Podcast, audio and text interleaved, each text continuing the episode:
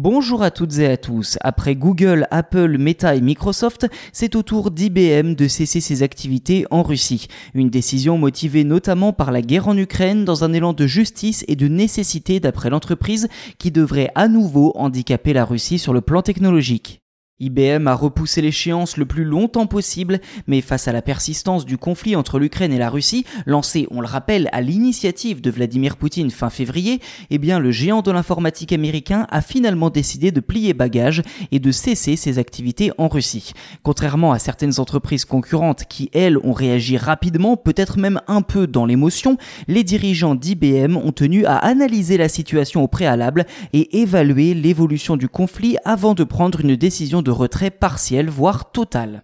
Dans un communiqué daté de fin mai, le nouveau PDG de l'entreprise, Arvind Krishna, a rappelé la complexité de la situation en termes de protection du personnel et de leur famille. Je cite, C'est cette difficulté à garantir la sécurité et l'avenir de la société et de nos employés qui m'a conduit à entamer la suppression des opérations commerciales d'IBM le 7 mars et procéder à la liquidation ordonnée de ses activités en Russie. Fin de citation.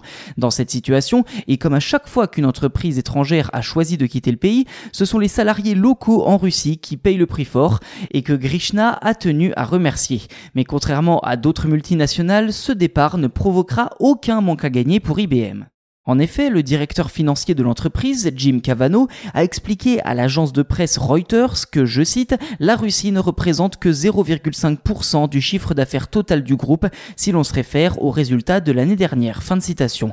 Au-delà des employés russes d'IBM, il semblerait que la population dans son ensemble ne soit pas mécontente de voir l'entreprise quitter le territoire d'après Reuters toujours, puisque l'opinion générale était devenue très hostile à la marque après que les dirigeants aient décidé de priver les entreprises russes de fournitures essentielles comme les logiciels, les services, les technologies et pièces détachées en guise de sanctions depuis le début du conflit fin février. Et parmi ces clients, on compte notamment des banques fédérales, des sociétés de chemin de fer et des producteurs d'énergie également touchés par des sanctions provenant directement de l'Union européenne cette fois-ci.